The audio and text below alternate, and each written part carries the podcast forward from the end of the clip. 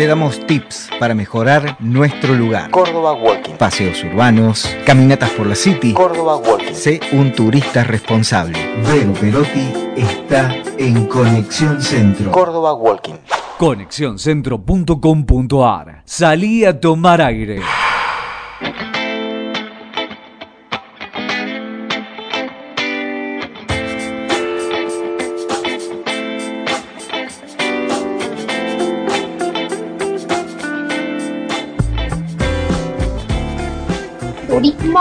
La sostenibilidad y tenemos una invitada de lujo. Luisa Braña nos va a contar cómo reactivar.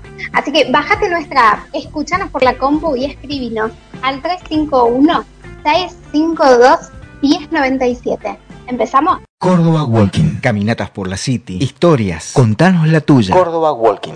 Conexióncentro.com.ar. Salí a tomar aire. Y empezamos entonces. Les decía, hoy entrevistamos a Luisa Braña, promotora de ODS, que nos va a contar cómo hacemos para reactivar desde la sostenibilidad. Hola Luisa. Hola Vero, qué alegría estar en tu programa. Muchas gracias por invitarme y saludos a todos tus oyentes. Ay, muchas gracias. Y hoy empezamos con un tema bien power. Si vamos a reactivar, reactivemos. Si vamos a reactivar, reactivemos en serio. Hablemos de sostenibilidad y decíamos recién en la presentación, nada mejor que una promotora de ODS que desde la heroica Turismo Responsable nos cuente cómo podemos empezar, cómo damos esos primeros pasos. Así es, Vero, me parece que sí, que si vamos a reactivar, como vos decís, empecemos Power. Empecemos teniendo en cuenta la sostenibilidad.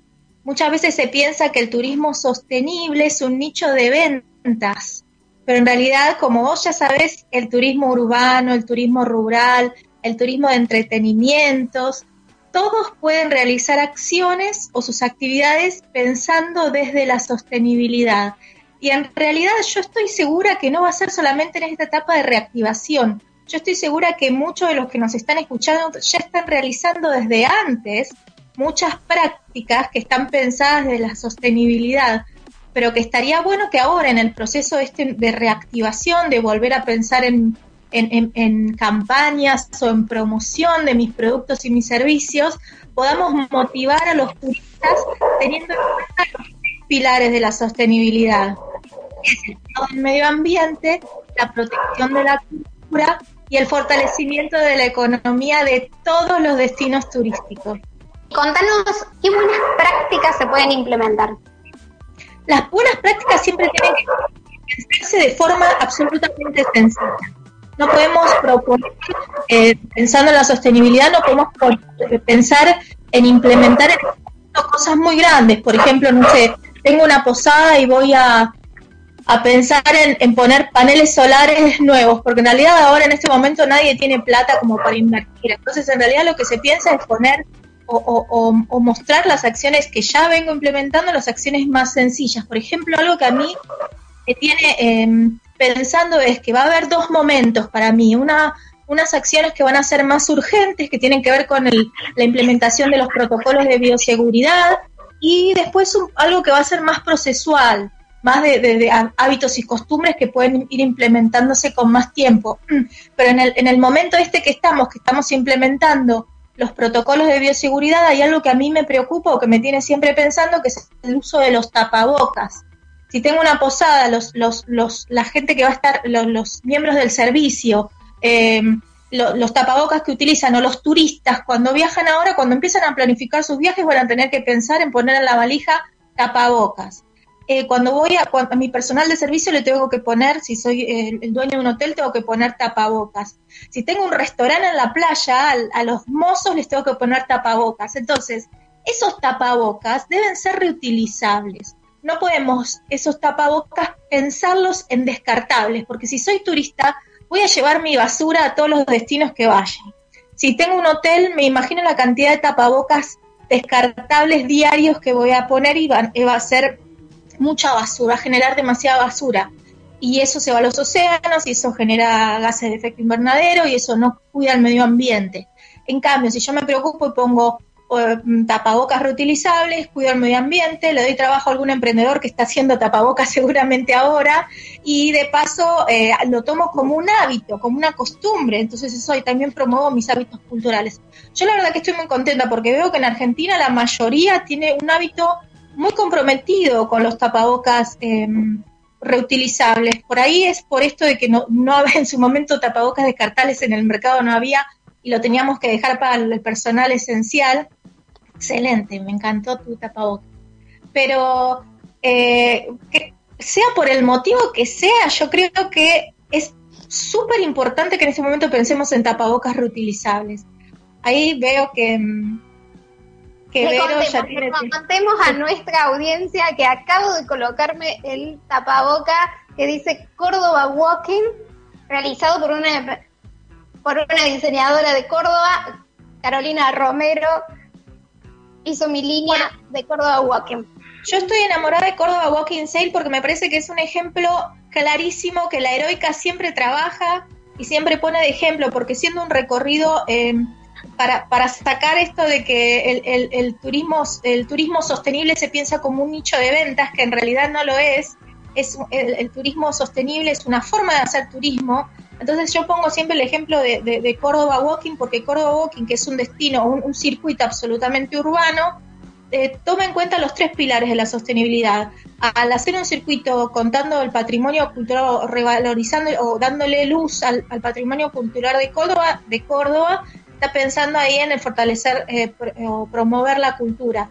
Evitando que, el grupo turístico deje basura en su recorrido, está cuidando el medio ambiente y al, por ejemplo, ahora con sus barbijos reutilizables le está dando un trabajo a un emprendedor de Córdoba. O sea que me parece que fíjense que en una, algo absolutamente sencillo se está reactivando, se está pensando en, el turismo desde la sostenibilidad.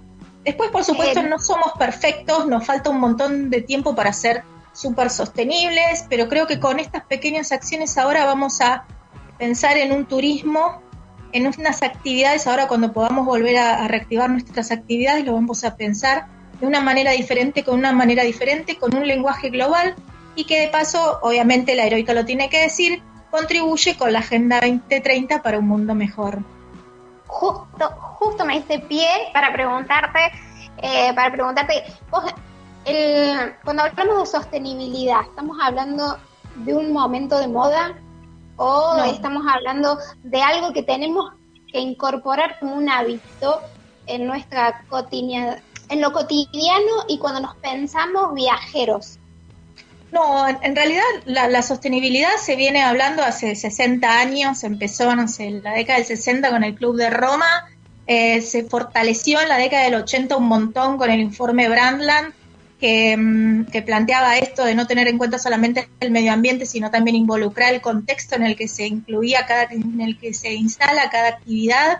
Así que esto no tendría que ser una tendencia. Obviamente que en esta etapa que es coyuntural, estamos todos con este masazo que nos dieron, que nos dio la pandemia y que se nos movilizó toda la estantería, lo estamos fortaleciendo, lo estamos reivindicando, lo estamos tratando de, de, mandar este mensaje sabiendo que esto es un, es un lenguaje poderoso que que nos saca de cualquier situación. Pero obviamente que esto no, no es de ahora, tampoco podemos pretender, o por ahí como, como prestadores de servicios no podemos em, como eh, cargar tanta responsabilidad sobre el turista. El turista también está eh, como que viene un turista nuevo, que un turista que nos va a exigir protocolos de no sé qué, y el turista también tiene su proceso, no es que va a salir vamos a, vamos a abrir la tranquera y van a salir todos los turistas pidiendo eh, paneles solares en los techos de los hoteles. En realidad no, el turista va a ir de boca porque además si vos pones paneles solares, paneles solares en los techos de los hoteles, eso es una inversión muy grande que después tenés que trasladar también al precio del,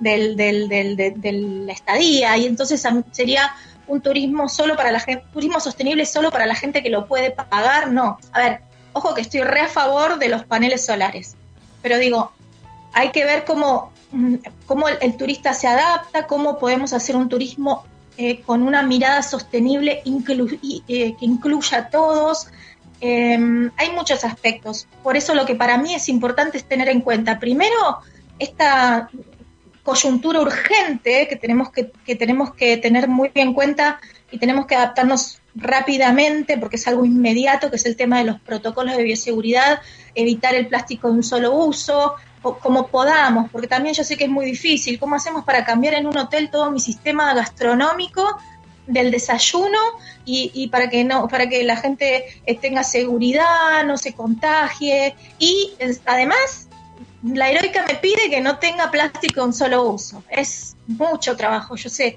pero creo que podemos encontrar soluciones. Hay mucha gente que está ayudando a encontrar protocolos de bioseguridad comprometidos también con la sostenibilidad. Pero bueno, este es un momento que hay que estar ya. Si podemos planificar desde cero algunas cosas, habría que tener en cuenta la sostenibilidad. Y después de a poco iremos incluyendo mm, prácticas más sencillas o, más al- que podemos ir incorporando a largo plazo con más tranquilidad. Y eso también, pero siempre mm, en esta, en esto, teniendo en cuenta estos tres pilares. Sí, y, y, y no es un turismo, no es un turismo, eh, un turismo la sosteni- el sostenible caro, no nos implica eh, grandes inversiones. Y quizás Exactamente. ya estamos haciendo ese tipo de turismo, pero no le hemos puesto nombre, o todavía Exacto. no nos dimos cuenta. Sí, nosotros, como vos sabés, nosotros en el centro, No por es, no ejemplo. es para, no es para un grupo nomás, todos podemos ser sostenibles. hay para todos los gustos y para todos los bolsillos. Nosotros estamos trabajando desde el Centro Argentino de Turismo Responsable y Sostenible, estamos trabajando con iniciativas que, mm, que no, no, no necesariamente son para, para el turismo de lujo, sino que es para un turismo para todos, y las estamos ayudando a visibilizar esas acciones que ya por ahí están realizando, por ejemplo, la gastronomía, que la gastronomía hoy, obviamente que una milanesa con papas fritas hoy va, pero perfecto. Va, la gente lo compra, el turista ve una foto de una milanesa con papas fritas y hoy quiere, hoy ve unos cornalitos en, en un hotel en Mar del Plata y quiere ir. eh, hoy ve una, un chocolate del sur y la gente muere. O sea que si empezando a visibilizar ese tipo de cosas que ya estamos haciendo, esas acciones que ya estamos haciendo y que no sabemos que van de la mano de la sostenibilidad, vamos a reactivarlo mm, de una mejor manera. Y por supuesto, por ejemplo, la gastronomía tradicional o la gastronomía mm, criolla, la, la- la que se denomina gastronomía criolla con, con productos que ya tenemos, con los productos locales que no necesitan trasladarse, que no necesitan exceso de agua para su, para su producción. Eh, estamos contribuyendo con, el, con los ODS, con el ODS 8, el 12, em, consumo y producción responsable, y, le damos a un turista un- una, una bienvenida de otra manera. Fortalecemos el vínculo entre el turista y el anfitrión, entre el turista y el productor local. eh, no sé, me parece que hay un montón de cosas para pensar y sobre todo celebrar. Y hay, y hay muchos temas para conocer, porque ya, ya, me, ya me mencionaste 8, 12, 13, capaz que no todos estamos sabiendo que no son mis medidas, ¿eh? No, no son, no son mis medidas, así que hacemos una pausa y, te, y me contestas después qué son eh, los objetivos de desarrollo sostenible y alguna preguntita de anfitrión. Ya volvemos. Acá me Tenemos quedo. WhatsApp, escribinos, dejanos tu mensaje, agenda 351-652-1097. Conexión Centro. Salí a tomar aire. Córdoba Walking. Caminatas por la City. Historias. Contanos la tuya. Córdoba Walking. Conexióncentro.com.ar. Salí a tomar aire.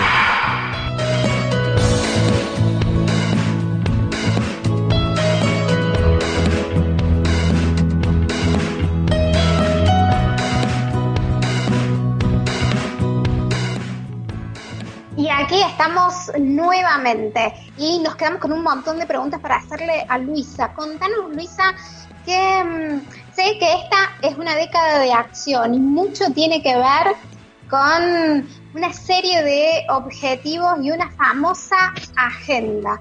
Eh, contanos brevemente, porque seguramente te vamos a volver a invitar y nos vas a contar qué es la Agenda 2030. Bueno, la Agenda 2030 se presenta en septiembre de 2015 por Naciones Unidas y es un conjunto de 17 objetivos de desarrollo sostenible. Son prioridades que se tienen en cuenta de acá al 2030, que lo que pretenden es erradicar la pobreza, cuidar el planeta y lograr un mundo más justo para todos. Obviamente que todos estos objetivos, que los invito a buscarlos en internet, que ahí están, atraviesan al turismo, pero los objetivos 8, 12 y 14 en sus metas hablan del turismo y de un turismo sostenible.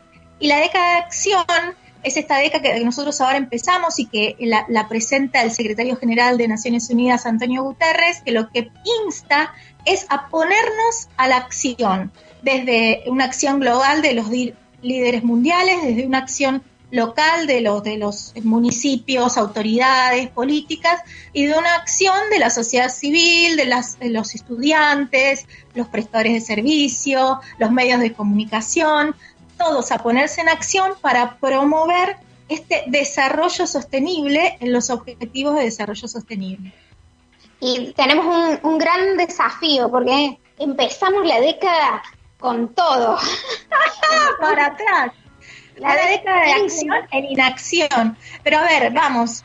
Es una década de acción en inacción, estamos en un momento terrible, en una situación terrible para todos, que parece que no arranca más, pero creo que hay algo que no nos podemos eh, liberar y que a mí me pasa no puedo liberarme de la creatividad. La creatividad está, me aborda, me traspasa, me pone que no me deja dormir, que estoy todo el tiempo pensando en cosas. Si bien obviamente la heroica, el bolsillo de la heroica cada vez está más flaco, pero no, no podemos dejar de pensar en cosas creativas para, para, para motivar, para contagiar, para, para celebrar. Nosotros hemos hecho con, con Vero el Festival del, del viajero responsable, que fue todo un éxito, que conectamos gente. Ahora estamos en el Centro Argentino de Turismo Responsable y Sostenible, conectando gente, conectando iniciativas.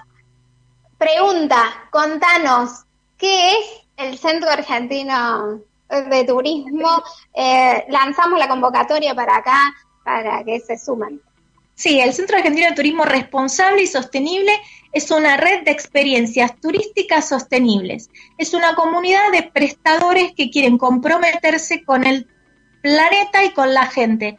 No es solamente para el, nicho de turismo de naturaleza, es para todos, para todas las iniciativas que ya estén realizando acciones eh, pensadas desde la sostenibilidad y aquellas que no, sobre todo les damos apoyos a aquellas que todavía no, que quieran visibilidad, que quieran eh, apoyo, vamos a ponerlos en, la página, les vamos a dar asesoramiento.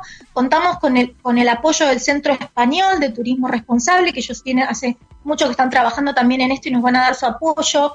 Vamos a tener charlas en conjunto, eh, vamos a tener capacitaciones, les vamos a dar herramientas, vamos a darle visibilidad, todo gratuitamente desde el Centro Argentino de Turismo Responsable y Sostenible que lo pueden encontrar en Instagram como el Centro Sostenible y también lo pueden encontrar en la página de la Heroica, laheroicaviajes.com.ar.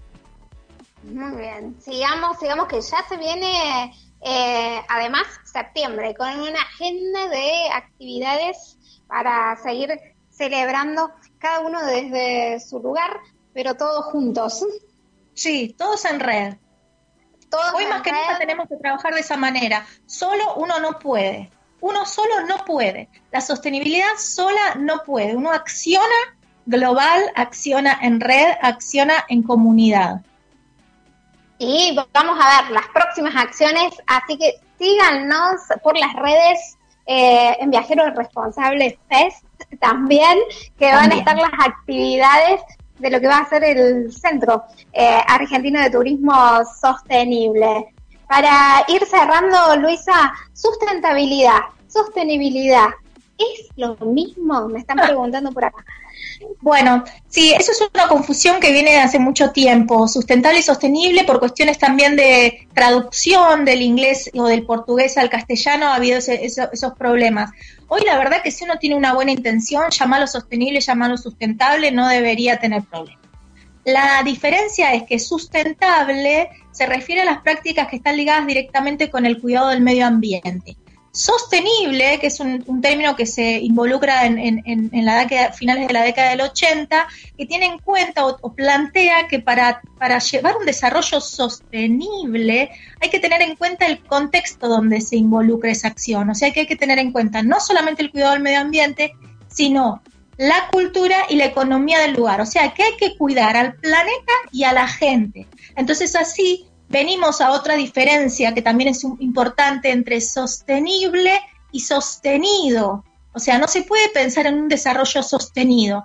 Crezco, crezco, crezco, crezco, hago plata, hago plata, hago plata y no pienso en nadie más. No, hay que hacer un desarrollo sostenible. Crezco, hago plata, porque en realidad el turismo sostenible es súper rentable, pero también tengo en cuenta a quién me dirijo y, al, y, el, y el planeta o el medio ambiente en el que me instalo.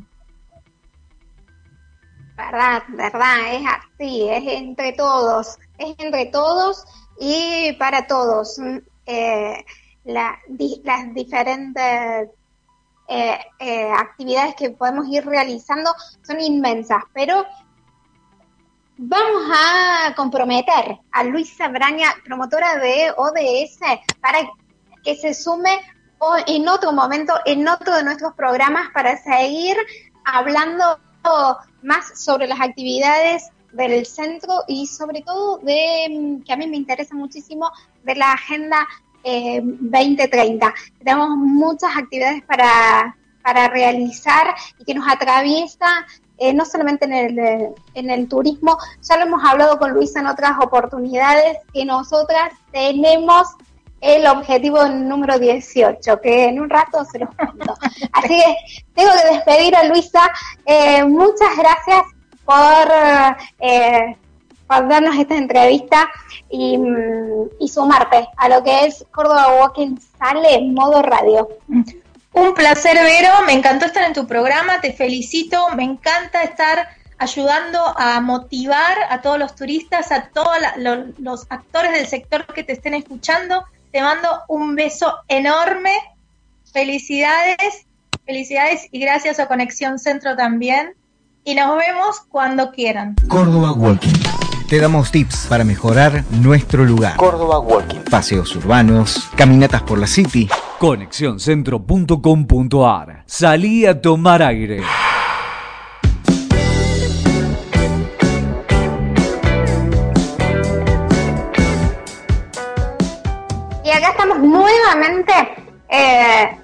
Al aire. Y me quedé pensando en todas las preguntas que le haría a, a Luisa desde la sostenibilidad. Creo que hablábamos recién de los 17 objetivos sostenibles. Bueno, siempre dijimos en algunas charlas que teníamos uno más, que era el 18, y era la empatía. Creo que un término un término que lo podríamos transformar en un objetivo de esta Agenda 2030 y de esta década en acción. Creo que lo que nos está, por lo que estamos viviendo, lo que estamos atravesando, eh, nos, nos va a mostrar que mm, la empatía tiene que formar parte eh, de nosotros. Y nos vamos a nuestra sección de viaja local. Y mm, recién lo mencionábamos, pero si aplicamos tres tips para un destino urbano, estos pueden ser el cuidado del medio ambiente, la economía local y conocer y respetar la cultura del lugar que visitamos. Cuidar el medio ambiente es esto que venimos charlando sobre la sustentabilidad, elegir qué medios de transporte, en qué medio de transporte llegamos al destino o qué medio de transporte vamos a usar una vez que llegamos a nuestro destino, haber planificado ciertos circuitos. Y un, un tema que nos que nos recién nos quedó pendiente es sobre eh, el anfitrión.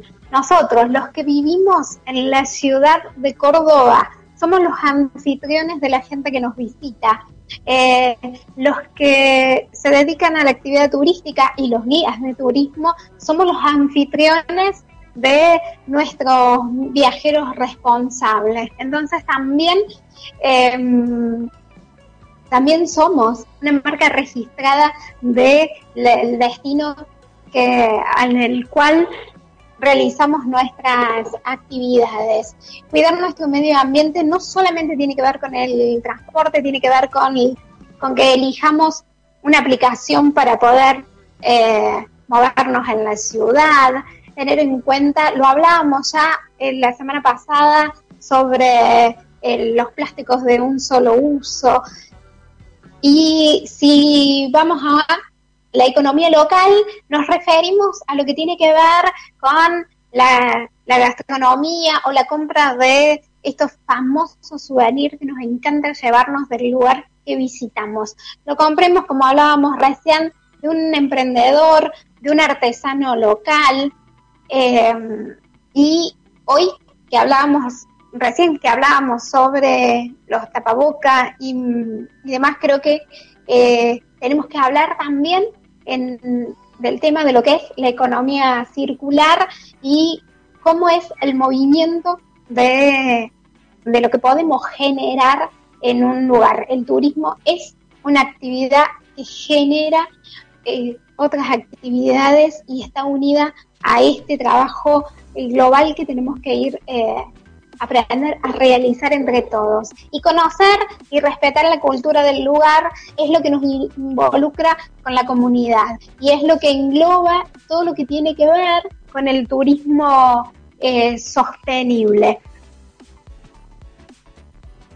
Que mm, cuando hablamos de conocer y respetar la, la, cultura, hablamos de esto, de la amabilidad, de respetar horarios, de, mm, de saber qué lugares podemos visitar y qué no, qué no, que no nos tenemos que llevar cosas de los lugares que visitamos o de las reservas naturales, qué, qué horarios eh, están abiertos los lugares que queremos visitar. Todo eso involucra pequeñas acciones que hacen grandes beneficios para el lugar podemos seguir hablando sobre el destino que elijamos, pero recordemos que vamos a activar seguramente el turismo viajando local, viajando en la cercanía y vamos a descubrir seguramente cuando nos pongamos en ese lugar, lugares que no imaginábamos que teníamos en nuestra provincia. Así que una de las recomendaciones es que viajemos eh, de manera local, seguramente vamos a, ir programa a programa eh, dando algunos lugares que podemos conocer. Nosotros los cordobeses cuando nos convirtamos en turistas de nuestra, de nuestra ciudad. Y prepárense, porque se viene, ¿qué se viene? El momento, el momento merienda, vayan a poner el agua que comenzamos a contar historias. En breve, volvemos. Córdoba Walking. Volvemos, ya estamos en el aire y me agarraron tomando té con miel. Mm. Eh, y estamos. Momento merienda que es todos, el mate, el café, el té, en mi caso, y una historia para contar. Acá me dijeron que estaban poniendo el agua recién. Mm. Pero eh, sí, ¿cuál es la historia para contar? Y si hay, este 2020, yo que cumplo años en enero, me hubieran dicho entre los deseos que iba a pasar todo lo que está pasando ahora y seguramente no lo iba a, no lo iba a creer. Es un año lleno de, de acontecimientos que hoy están esperando, están esperando pero hay algo, hay un elemento que tuvimos que incorporar, eh, que incorporar y que creo que llegó para quedarse un tiempito más, y que es el famoso tapabocas. En una época era, se lo llamaba, en realidad es muy más conocido como una mascarilla, nosotros le llamamos tapabocas, el barbijo, que no es un elemento de ahora, ¿eh? del 2020, y no es eh, del coronavirus. El tapabocas tiene historia propia y tiene que ver con una que viene de muy lejos. En el mundo occidental durante muchos años era la máscara, como le llamaban, era equivalente a la letra escarlata. Y en una época, algunos, para algunos, era un amuleto destinado a alejar la influencia maléfica. Y en determinado momento, además, fue como un símbolo eh, xenofóbico, eh, porque se lo, eran los que lo utilizaban eran de otra raza. Sin embargo, en estado de alerta y con la información así que, fue llegando, todos hoy en el mundo usamos tapabocas. Algunos, como decíamos recién, lo llaman de distinta forma, pero hoy, en, en la actualidad, es un símbolo de civilidad y, que, y, de, y de protegernos, no solamente a uno mismo, sino que protegemos a, a otros. Pero como les decía antes, Tapaboca tiene una historia propia. Allá desde la Edad Media eh, que se los empezó a usar, pero podemos decir que mm, eh, también en China, que también en China es donde se lo, se lo implementó por la peste. Cuenta la historia que a lo largo de la historia de la humanidad ha habido distintas eh, epidemias y pandemias. Hoy nos tocó vivir una. Eh, si hay algo que vamos a tener que contar, mis amigos siempre dicen que soy como la viejita del Titanic, que tengo una historia para contar. Así que también voy a poder contar que viví en la época de la pandemia del coronavirus y que mi tapabocas decía Córdoba Walking. Pero eh, en China llegó la peste y fue un médico que la peste bubónica era la peste a la que le llamaban, era mm, fue un médico chino el que vislumbró en realidad que no solamente la, peste bubónica la transmitían las, las famosas pulgas, sino que eh, se esparcí, que se podía contagiar por el aire y de una persona a otra. Y entonces eh, aparecieron las máscaras negras y mm, luego pasaron a Europa y en distintas épocas se usaron de distintas formas. Si googleamos, seguramente Conexión Centro en la semana va a poner algunas fotos de por qué hay fotos muy llamativas, de tapas bocas muy llamativos. Creo que es el, el de la historia que, mm, más trascendió, que era el del doctor Peste, como le llamaban, que era mm, muy estrafalaria, tenía una nariz gigante, era, se parecía al pico de, de un pájaro, los médicos usaban lentes, este tapaboca cubría casi toda su cara, era una vestimenta propia en realidad de, la Edad Media para Europa y, y con toda esa vestimenta, hoy hablamos de, hoy vemos, vemos la gente del COE, vemos a, a, los médicos con una vestimenta en particular, bueno, el, este famoso doctor Peste, como le llamaban, se cubría con este boca que era como un pico de pájaro, porque en el pico, en la punta del pico, tenía eh, hierbas, hierbas, eh, hierbas naturales, que era para tapar el olor de las famosas miasmas que llamaban, que era el aire viciado, era el olor a o, los malos, o los malos olores de, mm, de la época. Y como tenían mucho miedo al contagio, en distintas épocas se fue utilizando o incorporando eh, a, las, a la vestimenta. El sombrero, los lentes, eh, los guantes de cuero. Se usaban, los médicos usaban una, una rastra de ajos y cebolla para, por el olor en realidad. Y una gran bata de cuero, de cuero encerado pantalones dentro de botas, una vara de metal, y era así como...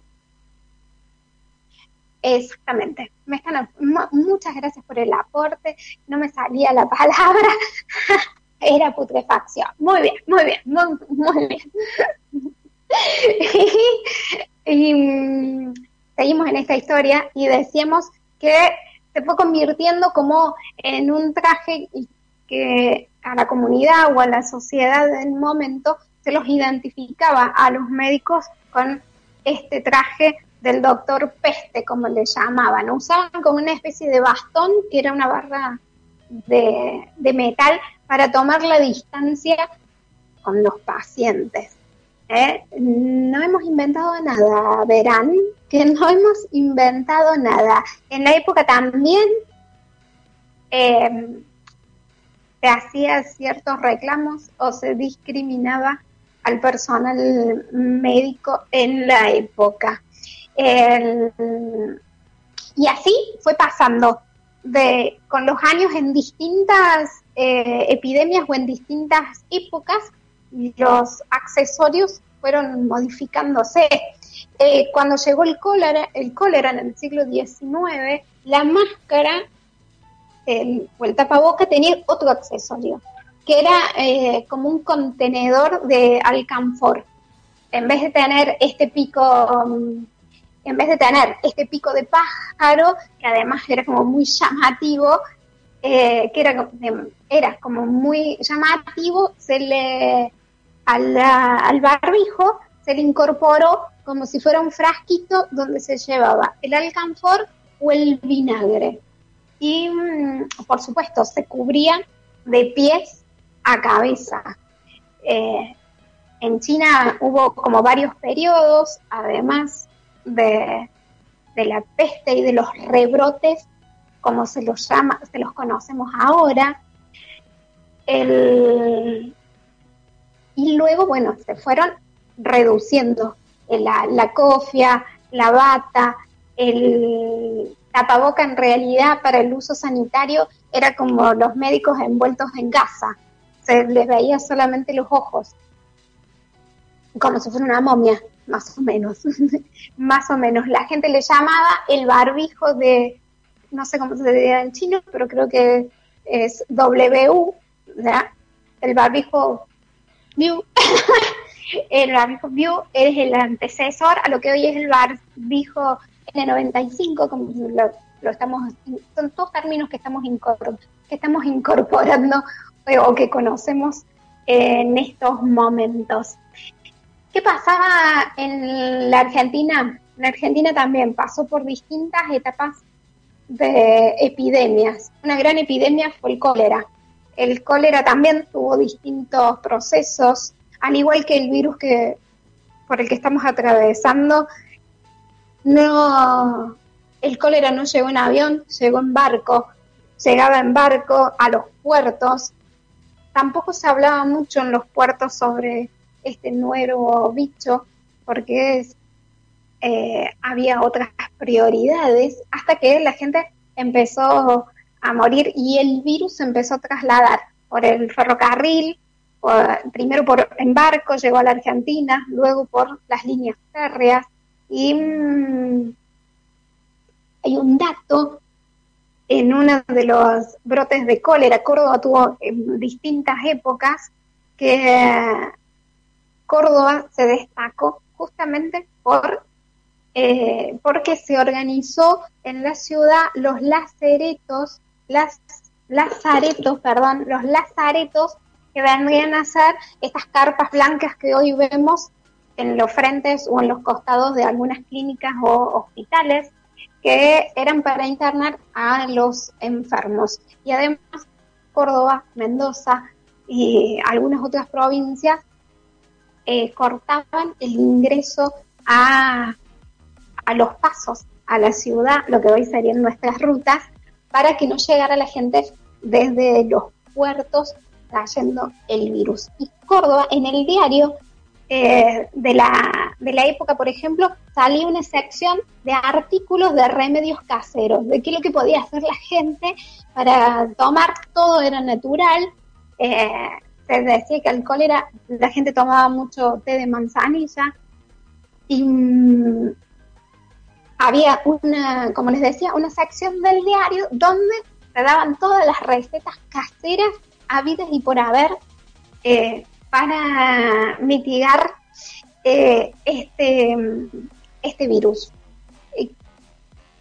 algo que quiero destacar, que siempre tengo como un, toque novelero, hay una, hay una novela, Mujer y Maestra, en un mundo de hombres, de Viviana Rivero, es uno de nuestros circuitos. En otra oportunidad seguramente vamos a hablar de él, que habla sobre las maestras, eh, de las maestras de Sarmiento, como las conocemos, aquel famoso grupo de mujeres que llegó a la Argentina y a nuestra, y a nuestra Córdoba.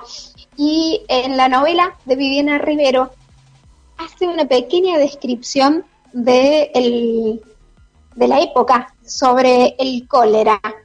Les voy a leer solamente un párrafo que dice, las horas de estudio crecieron y el año escolar avanzó, pero algo lo enturbió de manera fatal. El cólera había vuelto a la Argentina. Se decía que en Buenos Aires mucha gente moría y sobre todo de las clases más bajas. Y las clases altas dejaban sus casas y se retiraban al aislamiento del campo. La peste no tardó en hacer su entrada a la ciudad de Córdoba. Doña María extremó los cuidados y las precauciones y volvió locos a los criados. Las sábanas y la ropa blanca servían. Los utensilios de la cocina se limpiaban dos veces en agua hirviendo. Las manos se lavaban varias veces al día y las casas se desinfectaban enteras. En un párrafo del libro, del, del capítulo en realidad, donde habla de la colaboración de las maestras hacia los enfermos. Pero no estaba tan, tan lejano, estamos hablando de del siglo XIX, allá por el 1885, cuando el cólera llegó también a nuestra ciudad.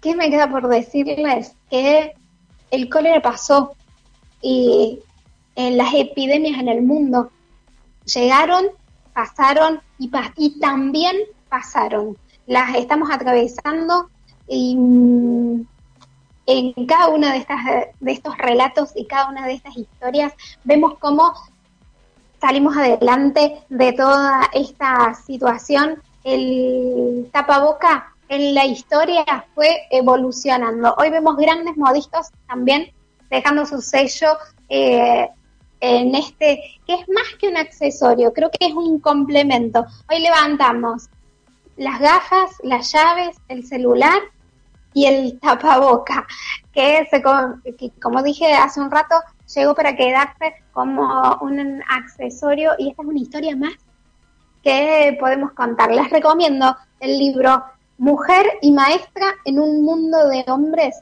de Viviana, de nuestra querida Viviana Rivero, lectura para esta cuarentena. Vero Perotti está en Conexión Centro. Córdoba Walking.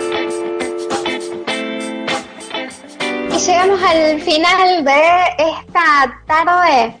Gracias totales por sumarse a esta iniciativa de Conexión Centro, de sumar a Córdoba Walking a su agenda y a su programación. me despido hasta el próximo sábado a las 18 horas y quédate en Córdoba, quédate con Walking. Gracias.